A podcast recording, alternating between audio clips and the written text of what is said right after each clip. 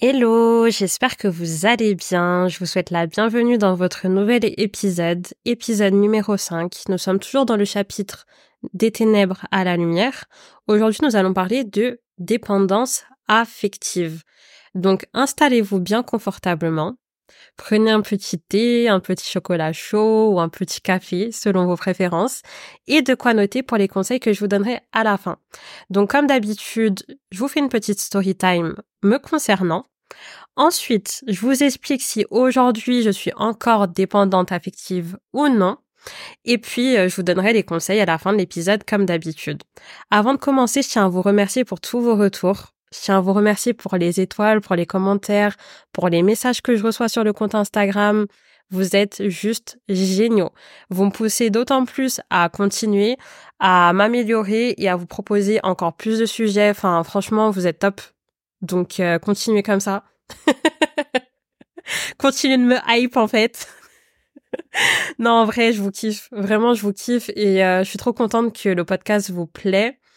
Et euh, j'ai juste envie de continuer en fait, de continuer, de bombarder encore d'épisodes, encore et encore, et euh, et puis euh, de balancer d'autres projets aussi.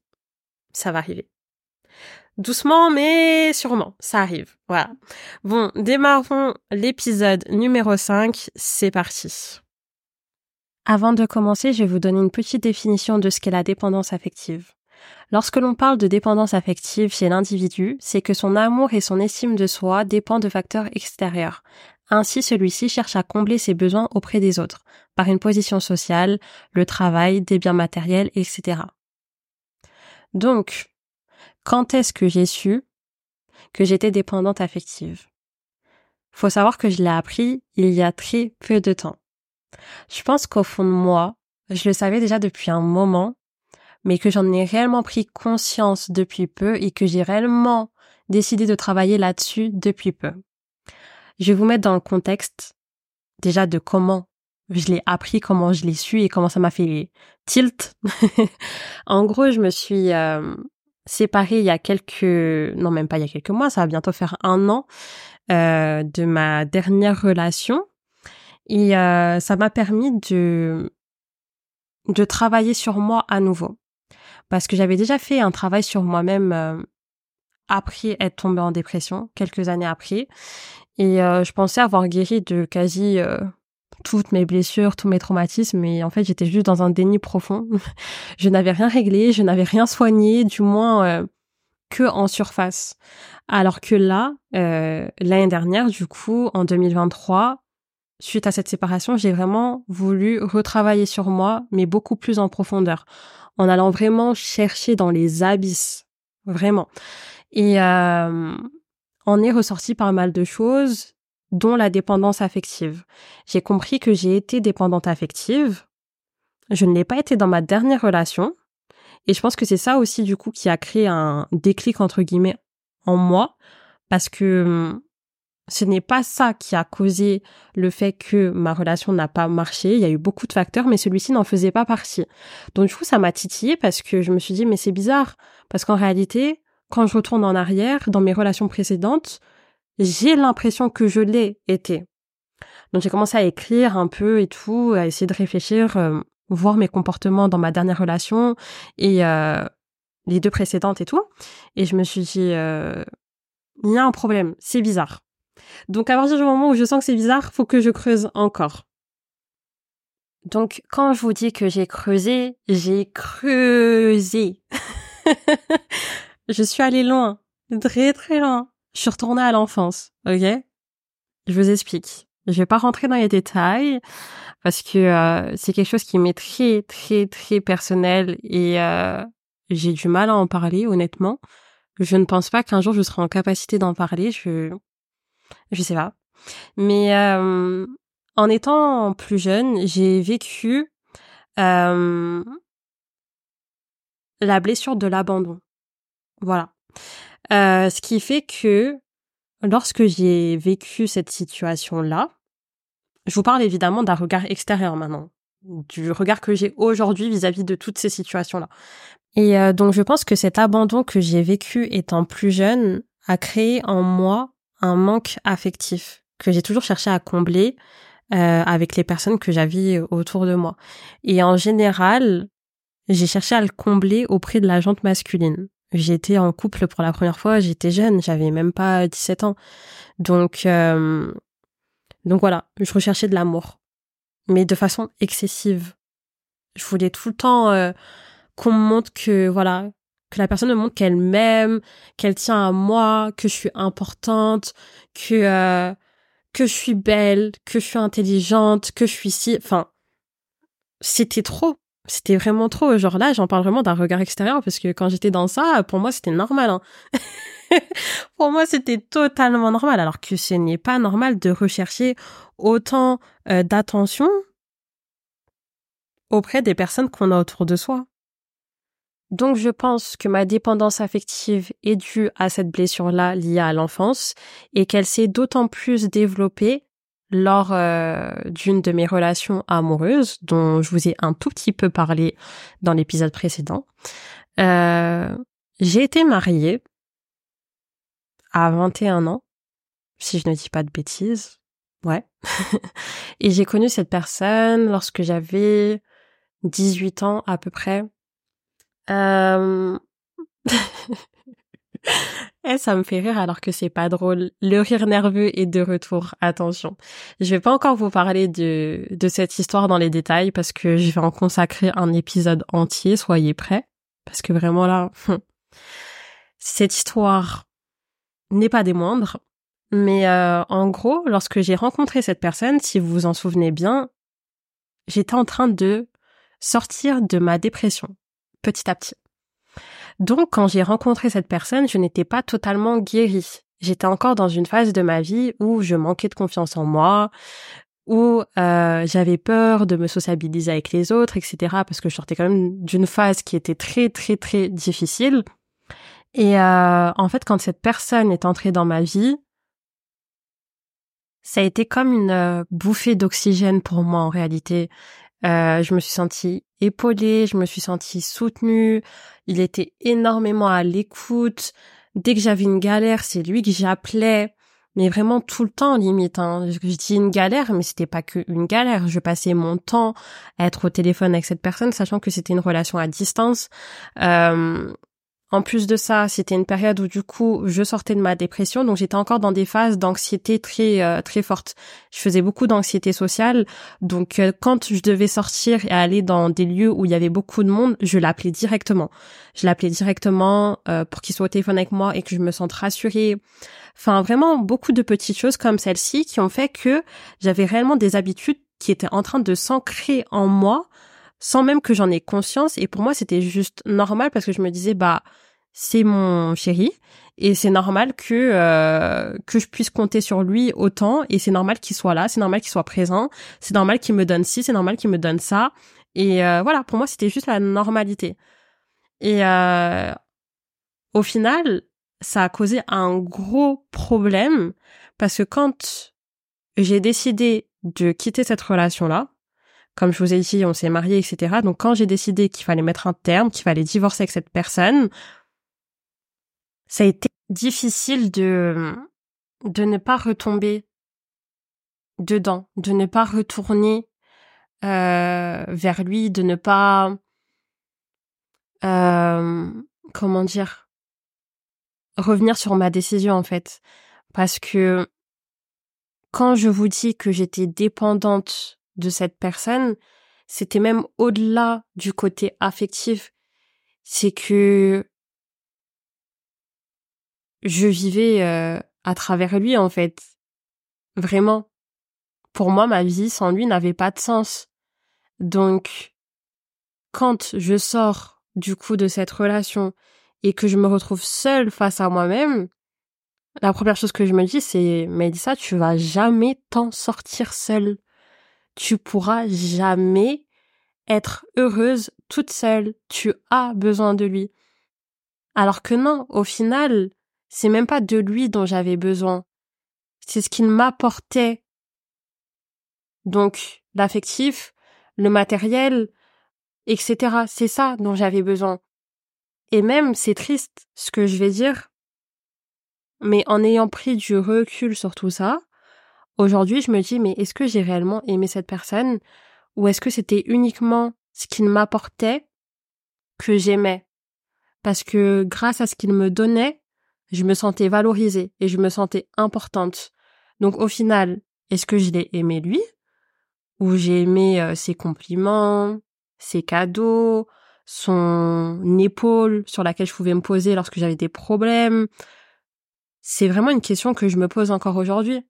Et euh, la chance que j'ai eue, entre guillemets, et qui m'a aidé réellement à sortir de cette relation, c'est le fait que à cette période-là, lors des des derniers mois où, j'étais mariée à cette personne, euh, à cette époque, je sortais mon blog. Je sortais mon blog et c'était vraiment un échappatoire. Et c'est vraiment, euh, je pense, la période de ma vie où j'ai commencé à apprendre ce qu'était réellement le développement personnel, etc. Et euh, que j'ai commencé à travailler sur moi. Donc, je pense qu'à cette période, au fond de moi, je commençais à avoir confiance en moi et que ça m'a permis du coup de mettre mes deux pieds en dehors de cette relation-là. Parce que je pense sincèrement que si j'avais pas commencé à travailler sur moi, à me développer, à sortir des projets, etc., je serais restée dedans. Je serais restée dedans, c'est sûr et certain.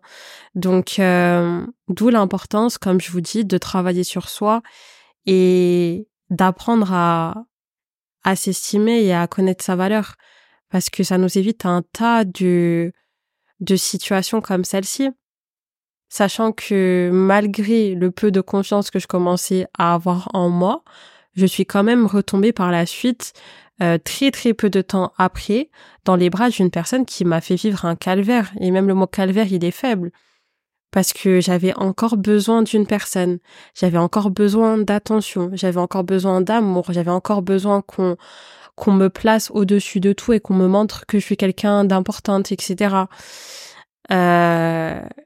Et donc ouais, je suis tombée dans les bras de la première personne venue et et cette personne m'a m'a fait des atrocités et vous avez pas idée.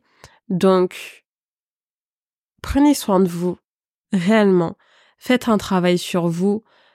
Analysez votre personne dans son entièreté. Essayez de de trouver où sont vos failles et d'où elles viennent et qu'est-ce qu'elles ont causé en vous, de travailler réellement en profondeur pour vous connaître de A à Z, vous aimer, vous estimer et ne pas vous retrouver dans ces situations où vous êtes obligé d'être avec des personnes qui ne vous respectent pas parce que vous-même, vous n'avez pas de respect envers votre propre personne, vous voyez?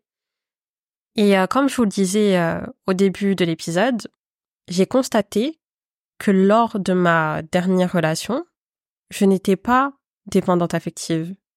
Et je me suis dit, c'est bizarre. Pourquoi je l'ai été durant mes deux dernières relations avant celle-ci, là. Et pourquoi celle-là, la dernière, je l'ai pas été? Carrément, je suis allée en parler avec, euh, avec mon ex. Et euh, je lui ai dit, est-ce que tu penses euh, que j'ai été dépendante affective ou est-ce que tu penses que toi, tu as été dépendant affectif vis-à-vis de moi et que c'est l'une des raisons qui a fait que on a pris du temps à se séparer? Parce qu'on a pris vraiment du temps à séparer alors qu'on aurait dû se séparer depuis. Ben bref, bref. c'est un autre sujet. et... Euh... Et du coup, de fil en aiguille, on a discuté, on a compris qu'il n'y avait aucune dépendance vis-à-vis de l'un et de l'autre. Donc, j'ai encore réfléchi, je me suis dit, mais comment ça se fait que je n'ai pas été dépendante? En fait, c'est hyper simple. C'est que entre cette relation et celle qui était juste avant, j'ai pris un temps pour moi, où j'ai travaillé sur moi. J'ai pas travaillé sur l'entièreté de ma personne. Du moins, c'est ce que j'ai compris euh, là, cette année, quand j'ai décidé de vraiment travailler euh, jusqu'aux abysses j'avais pas totalement travaillé sur moi, mais du moins, sur ces points-là, j'avais pris le temps de travailler et de guérir là-dessus. Ce qui fait que quand je me suis mise du coup dans cette dernière relation-là, je n'ai pas eu ce problème-là. Dieu merci. Donc, conclusion. Est-ce qu'aujourd'hui je suis encore dépendante affective? Je ne pense pas l'être. Et je prie le Seigneur pour ne plus jamais l'être.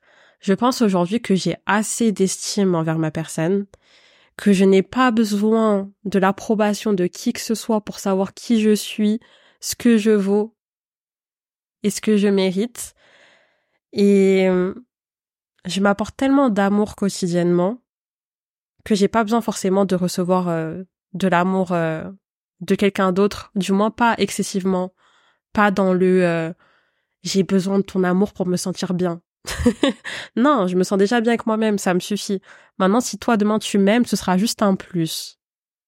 Tout simplement. Voilà. Je vais vous donner les petits conseils. Prenez le carnet, le petit stylo, installez-vous, et c'est parti. Premier conseil que j'ai à vous donner. En réalité, c'est un conseil qui est difficile à appliquer, mais qui en vaut la peine. C'est le fait de travailler sur soi. Et quand je dis travailler sur soi, c'est pas uniquement de façon partielle, juste en surface, mais réellement en profondeur. C'est-à-dire aller chercher ces blessures les plus anciennes, donc les blessures qui sont liées à l'enfance. Et en général, ça fait remonter des souvenirs qui sont difficiles parce que ce sont des souvenirs que notre cerveau a effacés pour notre bien parce qu'ils étaient beaucoup trop euh, traumatisants pour nous. Mais c'est ce type de traumatisme et blessures qui font qu'aujourd'hui, on n'arrive pas à s'épanouir dans certains aspects de nos vies. Donc, c'est important de les chercher et d'y travailler. Et c'est encore mieux d'être accompagné pour le faire d'un spécialiste. Donc euh, voilà, c'est mon premier conseil. Conseil numéro 2, accomplissez-vous. C'est-à-dire que je pense qu'à partir du moment où tu t'accomplis dans ta vie de manière générale, que tu atteins tes objectifs, que tu te démènes chaque jour pour avancer dans ta vie en général, sur tous les aspects, etc., tu n'as pas forcément besoin d'une personne extérieure à toi pour t'apporter euh, de la valeur supplémentaire, pour prendre conscience même de ta propre valeur, parce que tu te seras accompli, tu auras réussi tout ce que tu veux entreprendre, donc tu, sauras être sûr de toi sans avoir besoin que quelqu'un soit là constamment pour te pousser et te prouver que tu es quelqu'un. Parce que ta valeur, tu l'auras déjà. Tu t'es déjà accompli, tu sais qui tu es. Donc accomplissez-vous à tous les niveaux. Voilà. Conseil numéro 3. Ne donnez pas votre confiance à n'importe qui. Il y a des choses qu'il faut garder pour vous. Surtout lorsque vous venez de rencontrer une personne. Ne lui déballez pas tout, encore moins sur euh, vos traumatismes, vos blessures, euh, euh, vos dernières relations ou votre ex vous a fait telle ou telle chose. Ne dévoilez pas tout. Gardez pour vous. Parce que dans la plupart des cas, tôt ou tard, ces personnes vont s'en servir contre vous. Et ça fait mal, hein. Parce qu'il y a vraiment des gens qui n'ont pas d'état d'âme ils vont exactement vous faire la même chose. Toutes les choses où vous êtes plein, où vous avez pleuré, où on vous a, ils vont vous faire. Donc des fois, il faut vraiment garder pour soi. Soit attendre d'avoir réellement confiance envers la personne, ou soit vous ne dites rien. C'est bien d'avoir son jardin secret aussi. Hein. On n'est pas obligé de tout dire à son partenaire, on n'est pas obligé de tout dire à ses amis non plus. Il y a des choses qu'il faut garder pour soi, c'est important. Surtout quand euh, ces sujets-là vous sont encore sensibles et que ce sont des choses qui peuvent encore vous affecter, vous voyez? Par exemple, là, je suis en train de vous raconter des histoires qui me sont personnelles, mais ce sont des choses qui ne m'atteignent absolument pas. Il y a personne qui pourra euh, me faire du mal avec ça parce que ça y est, c'est derrière moi en fait, ça ne m'atteint plus, vous voyez? Donc faites attention à ce que vous donnez de personnel aux personnes autour de vous. Voilà. Conseil euh, numéro 4, ne soyez pas à la recherche d'une validation euh, des autres et euh, apprenez à compter uniquement sur vous. C'est hyper important. Puis on passe au dernier conseil que je donne à chaque épisode. Aimez-vous. Apprenez à vous aimer, travaillez sur vous, chérissez-vous, valorisez-vous ça vous évitera de tomber dans des situations euh, comme celles euh, dans lesquelles euh, j'ai été. Et prenez soin de votre personne, vraiment. N'oubliez pas que vous êtes votre unique priorité. Votre bien-être passe avant toute chose. votre santé mentale compte autant que votre santé physique. Les deux vont de pair. Donc prenez soin de vous. Voilà, c'était les derniers mots de cet épisode. Je vous remercie de m'avoir écouté. Je vous dis à la semaine prochaine. En attendant, n'hésitez pas à mettre des étoiles, à laisser des commentaires, à vous abonner et à m'envoyer des messages également sur euh, la page Instagram si vous avez envie de discuter euh, de n'importe quel sujet. Je suis là. et je vous remercie mille fois pour tout ce que vous m'apportez euh, depuis la sortie du podcast. Je vous fais plein de bisous, prenez soin de vous et on se dit à la semaine prochaine, Inch'Allah.